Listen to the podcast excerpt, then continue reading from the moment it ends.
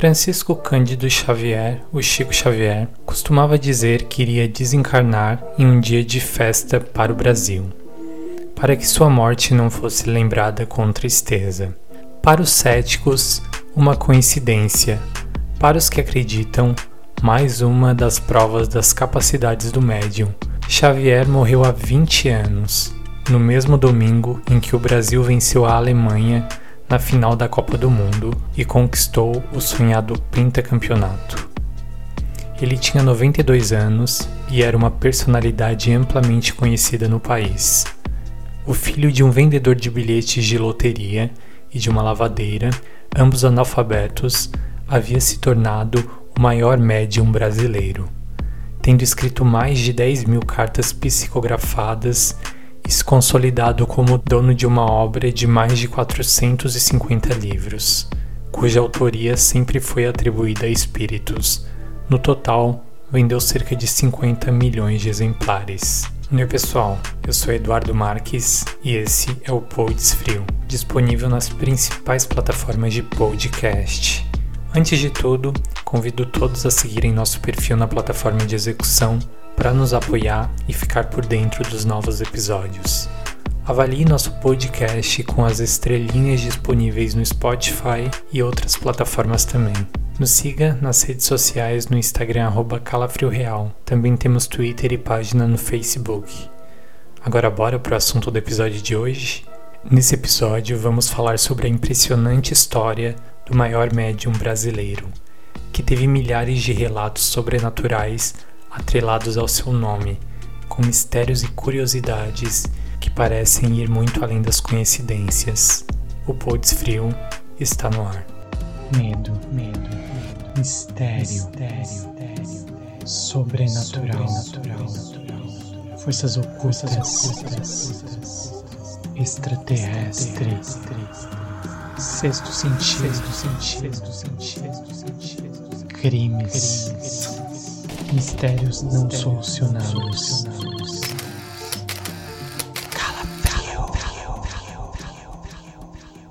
Calafrio Real. Chico Xavier nasceu em Pedro Leopoldo, Minas Gerais, no dia 2 de abril de 1910. Filho do operário João Cândido Xavier e da lavadeira Maria João de Deus, ficou órfão de mãe quando tinha 5 anos de idade. Seu pai se viu obrigado a entregar algum dos seus nove filhos aos cuidados de pessoas amigas e Chico Xavier ficou aos cuidados de sua madrinha, uma mulher bastante nervosa que o maltratava cruelmente. Várias vezes Chico ouvia sua falecida mãe dizer que enviaria um anjo para reunir toda a família novamente. A segunda esposa de seu pai reuniu todos os seus irmãos e ainda teve mais cinco filhos com o pai de Chico. Xavier passou a ter sonhos e durante a noite se levantava agitado e conversava com espíritos. De manhã, contava seus sonhos à sua família. O pai resolveu levá-lo ao vigário de Matozinhos, que depois de ouvi-lo, recomendou que o garoto não lesse mais jornais, revistas e livros. Disse-lhe que ninguém volta depois da morte. Ao conversar com sua mãe, já falecida, triste por não ter sido compreendido por ninguém, Chico escutou dela que precisava modificar seus pensamentos, que não deveria ser uma criança indisciplinada para não ganhar antipatia dos outros. Deveria aprender a se calar e que quando se lembrasse de alguma lição ou experiência recebida em sonho, que a seguisse. Seu conselheiro na infância foi um padre da cidade natal. Abre aspas. Ele foi fundamental para que Chico Xavier não fosse internado pelo pai como um louco quando começou a ouvir vozes e ter visões, conta Souto Maior. Abre aspas. O padre dizia para ele ter cuidado com o que falava, não contar tudo o que vivia. Por isso, ele sempre teve um profundo respeito e gratidão pelo catolicismo, fecha aspas. Disse-lhe que ele precisava aprender a obediência para que Deus um dia lhe concedesse a confiança dos outros. Durante sete anos consecutivos, de 1920 a 1927, ele não teve mais qualquer contato com sua mãe. Educado na fé católica, Chico Xavier obedecia às obrigações que lhe eram indicadas pela Igreja. se confessava, comungava, comparecia pontualmente à missa e acompanhava as procissões. Levantava cedo para começar as tarefas escolares e em seguida seguia para o serviço da fábrica, onde trabalhava de três da tarde até onze da noite. Em 1925, Chico deixou a fábrica indo trabalhar na venda do Sr. José Felizardo. As perturbações noturnas voltaram e depois de dormir, caí em transe profundo. A primeira e única professora de Chico que descobriu sua mediunidade psicográfica foi Dona Rosália, que fazia passeios campestres com os alunos e no dia seguinte deveriam levar uma redação descrevendo o passeio. As de Chico tiravam sempre o primeiro lugar. No dia 7 de maio de 1927, uma de suas irmãs ficou doente e um casal de espíritas reuniu-se com sua família e realizaram a primeira sessão espírita que teve lugar na casa de Chico Xavier, em Pedro Leopoldo. Na mesa estavam dois livros: O Evangelho segundo o Espiritismo e o Livro dos Espíritos, de Allan Kardec. Chico ouviu da mãe: Meu filho, eis que estamos juntos novamente. Os livros à nossa frente são dois tesouros de luz. Estude-os, cumpra com seus deveres e em breve a bondade divina nos permitirá mostrar a você seus novos caminhos. Em junho do mesmo ano, foi cogitada a fundação de um núcleo doutrinário. Em fins de 1927, o Centro Espírita Luiz Gonzaga, sediado na residência de João Cândido Xavier, que se fez presidente da instituição, já estava formado e bem frequentado.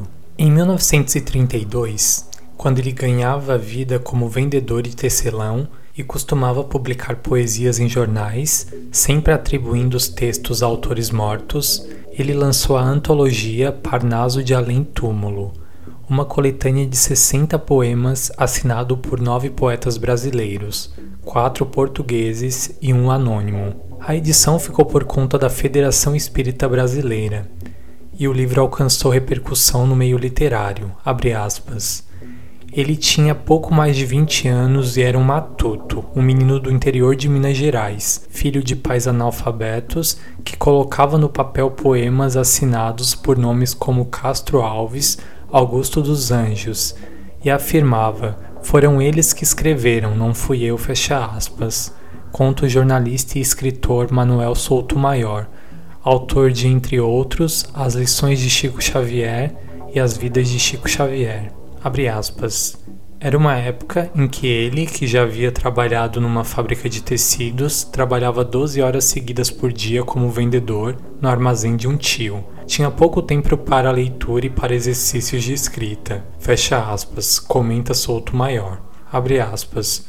O livro foi publicado e provocou uma grande comoção, atraindo a curiosidade dos principais escritores da Academia Brasileira de Letras. Fecha aspas. Segundo o biógrafo, aspas, 95% dos escritores ficaram impressionados com a qualidade e a versatilidade da escrita, fecha aspas, sendo que alguns a comparavam com textos escritos em vida pelos autores ali citados e encontravam muitas semelhanças no estilo, na métrica e na temática. Aspas, foi um impacto muito forte e isso levou os jornalistas a Pedro Leopoldo alguns interessados em desvendar aquele enigma, outros querendo desmascarar aquela fraude. Prossegue Solto Maior. Houve um impacto positivo e também um impacto negativo na repercussão, fecha aspas. O caso Humberto de Campos. No decorrer da década de 30, destacavam-se ainda a publicação dos romances atribuídos a Emanuel e da obra Brasil, Coração do Mundo, Pátria do Evangelho, atribuída ao espírito de Humberto de Campos, onde a história do Brasil é interpretada por uma óptica espiritual e teológica. Essa última obra trouxe como consequência uma ação judicial movida pela viúva do escritor, que pleiteou por essa via direitos autorais pelas obras psicografadas, caso se confirmasse a autoria do famoso escritor maranhense. A defesa do médium foi suportada pela FEB e resultou posteriormente no clássico A Psicografia perante os Tribunais, do advogado Miguel Timpone. Em sua sentença, o juiz decidiu que os direitos autorais referiam-se à obra reconhecida em vida do autor, não havendo condições de o tribunal se pronunciar sobre a existência ou não da mediunidade. Ainda assim, para evitar futuras possíveis polêmicas, o nome do escritor falecido foi substituído por um pseudônimo, Irmão X. Nessa época, Francisco ingressou no Serviço Público Federal como auxiliar de serviço no Ministério da Agricultura. Em 1943, vem a público um dos livros mais populares da literatura espírita, o romance Nosso Lar, o mais vendido e divulgado da extensa obra do médium Chico Xavier, que no ano de 2010 se tornou um filme e já havia vendido mais de 2 milhões de exemplares. Em 1944, no ano seguinte, os repórteres David Nasser e Jean Manson fizeram uma reportagem não muito simpática sobre o médium, a qual foi publicado em O Cruzeiro. Os repórteres se fingiam de estrangeiros e usavam nomes falsos para testarem se Chico era um farsante. Porém, quando Nasser e Manson chegaram em casa após a reportagem, tiveram uma surpresa, como relatou Nasser numa entrevista à TV Cultura no ano de 1980. De madrugada, o Manson me telefonou e disse: Você já viu o livro que o Chico Xavier nos deu? Falei que não, então eu disse que veja. E ele falou: Fui na minha biblioteca, peguei o livro e estava escrito exatamente isso. Ao meu irmão Davi Nasser, de Emanuel, e ao Manson ele havia feito também uma dedicatória semelhante. Por coisas assim é que eu tenho muito medo de me envolver em assuntos de espiritismo, fecha aspas. Você está ouvindo Podes Frio. Sobre a orientação dos benfeitores espirituais, no dia 5 de janeiro de 1959, Chico Xavier mudou-se para Uberaba, iniciando nessa mesma semana as atividades mediúnicas, em reunião pública da Comunhão Espírita Cristã. Xavier costumava dizer que os livros não pertenciam a ele, que ele não havia escrito nada, mas que eram obra dos espíritos. Nessa época teve início a famosa peregrinação. Aos sábados, saindo da comunhão espírita cristã, o médio visitava alguns lares carentes, levando-lhes a alegria de sua presença amiga, acompanhado por grande número de pessoas. A cidade de Uberaba transformou-se num polo de atração de inúmeros visitantes das mais variadas regiões do Brasil e até mesmo do exterior. Em 1955, Chico Xavier conheceu pessoalmente o médium e então estudante de medicina Valdo Vieira, o que resultou em uma parceria espírita, que durou até o ano de 1966, na qual psicografaram 17 livros em conjunto durante todo esse processo. Em 22 de maio de 1965, Chico Xavier e Valdo Vieira viajaram para Washington, nos Estados Unidos, a fim de divulgar o espiritismo no exterior. Com a ajuda de Salim Salomão Haddad, presidente do Centro Christian Spirit Center, e sua esposa Phyllis, estudaram inglês e lançaram o livro Ideal Espírita, com o nome de The World of the Spirits. No Natal de 1965, Xavier e Vieira promoveram uma distribuição de alimentos e roupas para as mais de 11 mil pessoas que formaram uma fila na porta da comunhão espírita cristã. Se os livros ajudaram a sistematizar o legado de Chico Xavier, foram suas aparições na TV que renderam fama nacional. É considerado um marco sua participação ao vivo no programa Pinga Fogo da TV Tupi em julho de 1971. No início da década de 70, Chico Xavier participou de programas de televisão que tiveram grande repercussão. Sua entrevista ao vivo, cedida ao programa Pinga Fogo da TV Tupi, em 28 de julho de 1971, começando na noite do dia anterior, atingiu 35 pontos de audiência e foi reprisado três vezes em São Paulo e retransmitido para todo o Brasil. além de uma edição extra no Diário de São Paulo, com a íntegra do programa. O programa se estendeu consideravelmente. O apresentador comentava diversas vezes durante o programa que o fim estava próximo, mas o programa continuava. Neste dia, Chico contou o famoso caso do avião. Em um voo de Uberaba a Belo Horizonte, o avião passou por fortes turbulências e todos começaram a orar e gritar muito, o que Xavier também fez. Então Emanuel, que era o guia dele espiritual, um deles, né, entra no avião e após um pequeno diálogo, censura Xavier pela sua falta de fé. Abre aspas. Cala a boca e morra com educação, para não afligir a cabeça dos outros com os seus gritos. Morra com fé em Deus. Fecha aspas. Ao fim do programa, Xavier psicografou um poema de autoria atribuído a Ciro Costa, chamado Segundo Milênio. Segundo Herculano Pires, alguns familiares de Ciro Costa assistiram ao programa e atestam a presença do estilo do poeta na escrita. Chico Xavier agora irá ler a mensagem que acaba de psicografar. Segundo milênio, apaga-se o milênio, a sombra deblatera. Vejo a noite avançar do anseio em que me agito Guerra e sonho de paz estadeiam conflito de polo a polo. A dor reclama e longa espera. Explode a transição no ápice irrestrito. A cultura perquire, a crença se oblitera a forma antiga em luta aguarda a nova era, roga-se tempo novo ao tempo amargo e aflito.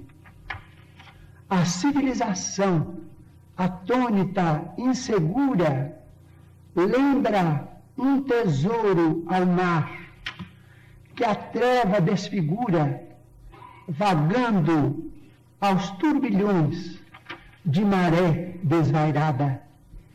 Entretanto, no mundo anal que estala e treme, a luz prossegue e brilha, o Cristo está no leme, preparando na terra a nova madrugada. Ciro Costa.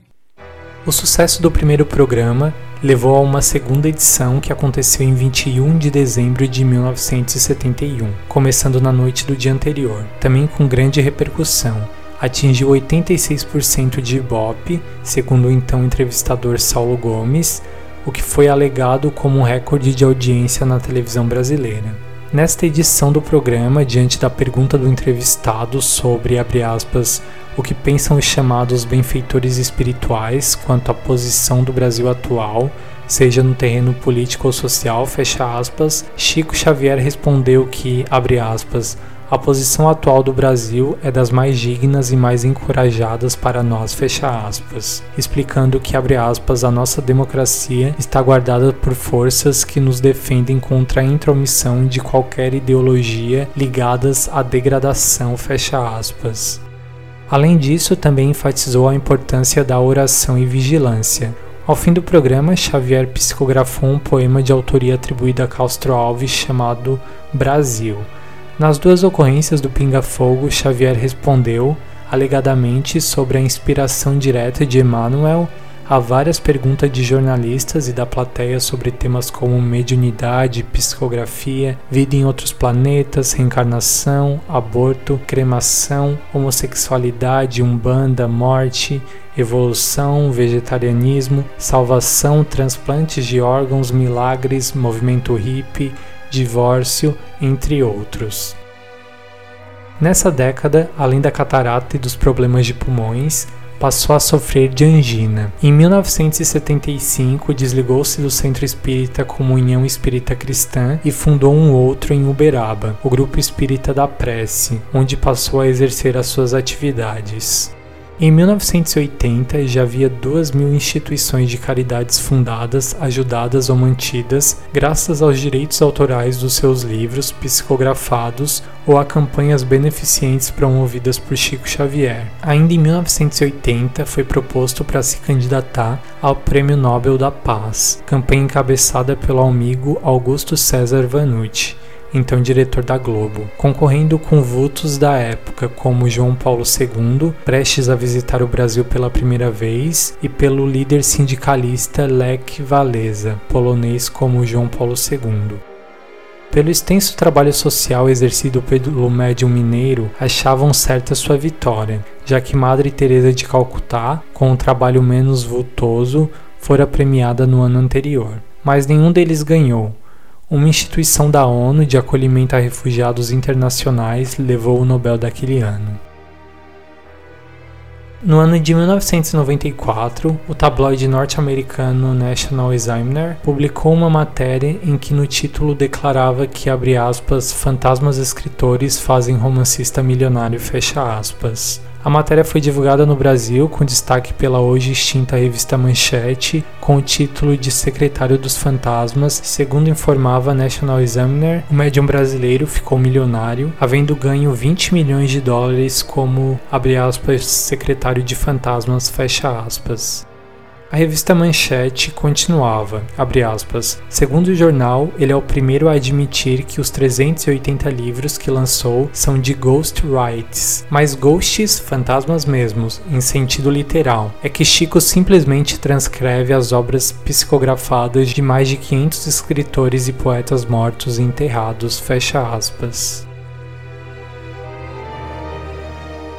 O médium não respondeu, mas a FEB, por seu então presidente Giovanni Borges de Souza, editora de boa parte das obras de Chico Xavier, enviou uma carta à revista em que informava utilizar os direitos autorais e a remuneração pelas obras de Francisco Cândido Xavier para uso da caridade. O mesmo se passando com outras editoras, ressaltando que, abre aspas, os direitos autorais são cedidos gratuitamente visando a tornar o livro espírita bastante acessível e também a contribuir, destarte, para a difusão da doutrina espírita fecha aspas. O mesmo presidente da FEB, no dia 4 de outubro daquele ano, por ocasião do primeiro Congresso Espírita Mundial, apresentou uma moção de reconhecimento e de agradecimento ao médium Francisco Cândido Xavier, aprovada pelo Conselho Federativo Nacional da FEB, em proposta apresentada pelo presidente da Federação Espírita do Estado do Sergipe.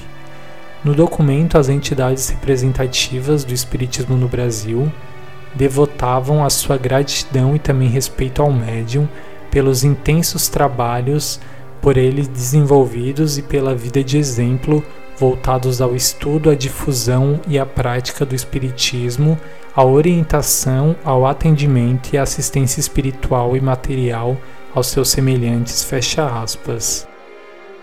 O médium morreu aos 92 anos de idade em decorrência de parada cardiorrespiratória no dia 30 de junho do ano de 2002. Conforme relatos de amigos e parentes próximos, Xavier dizia que iria desencarnar em um dia em que os brasileiros estivessem muito felizes em que o país estivesse em festa para assim o desencarne dele não causar tristeza. O então presidente do Brasil, Fernando Henrique Cardoso, emitiu nota sobre a morte do médium. Aspas, grande líder espiritual e figura querida e admirada pelo Brasil inteiro. Chico Xavier deixou sua marca no coração de todos os brasileiros que ao longo de décadas aprenderam a respeitar seu permanente compromisso com o bem-estar do próximo. Fecha aspas. O então governador de Minas Gerais, Itamar Franco, decretou luto oficial de três dias no estado e declarou: Chico Xavier expressava em sua face uma imensa bondade, reflexo de sua alma iluminada, que transparecia particularmente em sua dedicação aos pobres, imagem que vou guardar para sempre com muito carinho. Segundo a Polícia Militar de Minas Gerais, 120 mil pessoas compareceram ao velório do médium, que aconteceu em Uberaba nos dias 1 e 2 de julho. Em um caminhão do Corpo de Bombeiros, o caixão com o corpo do médium percorreu 5 quilômetros até chegar ao cemitério São João Batista na mesma cidade, com mais de 30 mil pessoas acompanhando o cortejo a pé. Quando o caixão chegou ao cemitério, foi recebido com uma chuva de pétalas de 3 mil rosas lançadas em profusão de um helicóptero da Polícia Rodoviária Federal. Os centros espíritas fundados por Chico Xavier, Grupo Espírita da Prece e Comunhão Espírita Cristã em Uberaba, e Centro Espírita Luiz Gonzaga em Pedro Leopoldo, continuam funcionando e realizando muitas assistências de caridade. Em 2014, o Ministério Público Federal de Uberaba firmou um acordo com o filho adotivo do médium Eurípides Higino, que prevê a proteção e catalogação do acervo do médium. Em artigo publicado na revista científica Neuroendocrinology Letters em 2013, cientistas brasileiros compararam o conhecimento médico recente com 12 obras psicografadas por Chico Xavier atribuídas a André Luiz, identificado nelas várias informações corretas altamente complexas sobre a fisiologia da glândula pineal que só puderam ser confirmadas cientificamente cerca de 60 anos após a publicação das obras. Os cientistas ressaltaram que o fato de que o médium possuía baixa escolaridade e não era envolvido no campo da saúde levanta questões profundas sobre as obras serem ou não fruto de comunicação espiritual. Anos após a morte de Chico Xavier, Valdo Vieira afirmou ao biógrafo e jornalista Marcel Souto Maior que Xavier foi um médium autêntico, destacando o livro Sexo e Destino como exemplo de trabalho mediúnico autêntico, muito sério e que merece ser estudado, tendo a obra sido psicografada por ele em parceria com Chico Xavier e atribuído ao espírito também André Luiz. Os livros atribuídos por Xavier ao espírito do escritor Humberto de Campos foram objetos de estudo do pesquisador Alexandre Caroli Rocha em uma tese de doutorado em Teoria e História Literária pela Unicamp, em que concluiu que o autor dos livros possui um amplo conhecimento das obras de Campos e foi capaz de reproduzir o seu estilo e caráter. Uma de suas psicografias mais famosas e que teve repercussão mundial foi a de um caso ocorrido em Goiânia no qual José Divino Nunes, acusado de matar o melhor amigo, Maurício Henriques, foi inocentado pelo juiz que aceitou como prova válida, entre outras apresentadas pela defesa, um depoimento da vítima já falecida por meio de texto psicografado por Chico Xavier. O caso aconteceu em outubro de 1979. Assim, o presumido espírito de Maurício teria inocentado o amigo, dizendo que tudo não teria passado de um acidente. Depoimentos psicografados por Chico Xavier também foram aceitos como provas judiciais em outros três casos de julgamento de homicídio internacionalmente repercutidos. pesquisador da Universidade Estadual de Londrina, Carlos Augusto Perandré, pós-graduação em criminologia, durante cerca de 14 anos estudou cientificamente 400 cartas psicografadas por Chico Xavier em transes mediúnicos utilizando as mesmas técnicas com que avalia assinatura para bancos, polícias e o Poder Judiciário, a grafoscopia. Per André comparou a letra padrão dos indivíduos antes da morte e depois nas cartas psicografadas, chegando à conclusão de que todas as psicografias possuem autenticidade gráfica dos referidos mortos.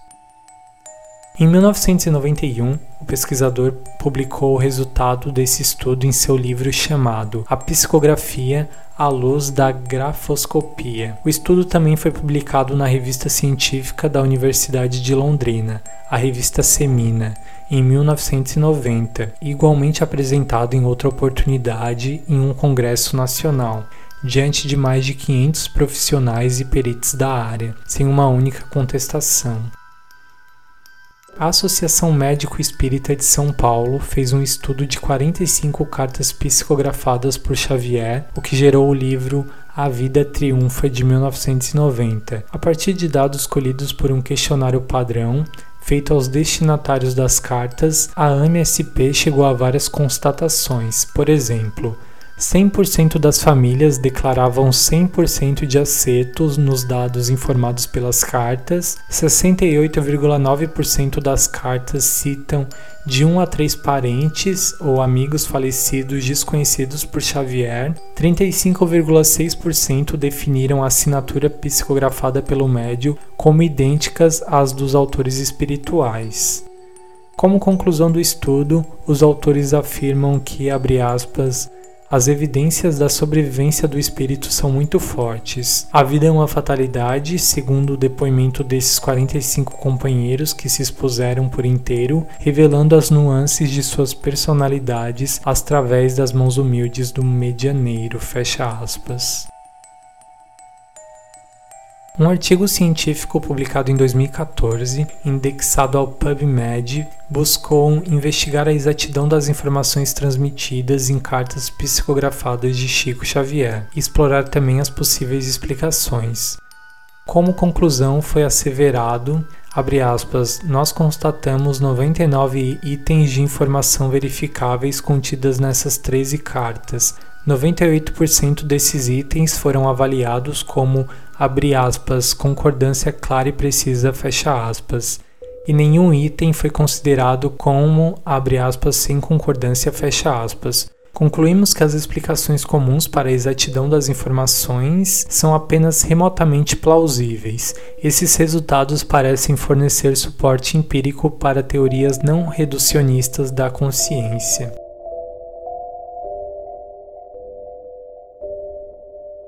Outra curiosidade é que durante transes psicográficas que aconteciam com Chico, eletrocefalogramas do médium mostraram características comuns da epilepsia, mas clinicamente o Chico Xavier ele nunca foi epiléptico. Em relação aos livros psicografados por Xavier, o escritor Monteiro Lobato afirmou, aspas, se Chico Xavier produziu tudo aquilo por conta própria, então ele merece ocupar quantas cadeiras quiser na Academia Brasileira de Letras, fecha aspas.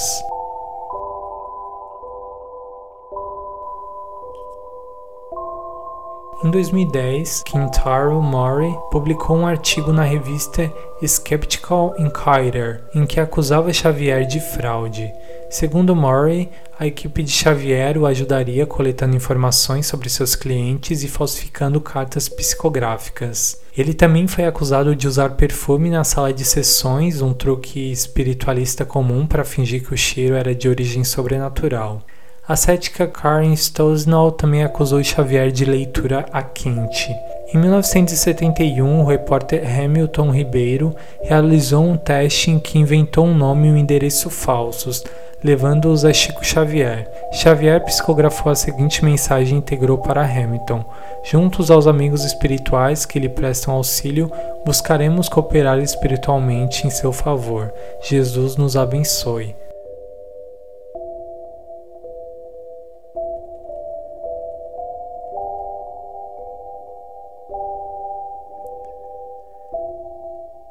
Chico Xavier, por sua história e seu legado, ele recebeu várias honrarias. Ele possui um busto na Praça Chico Xavier, em sua cidade natal, em Pedro Leopoldo.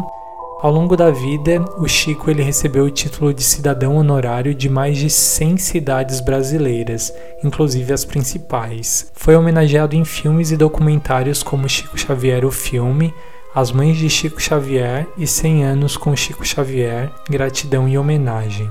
Cantores como Roberto Carlos, Gilberto Gil, Fábio Júnior, Moacir Franco, Nando Cordel e Vanusa compuseram músicas em sua homenagem.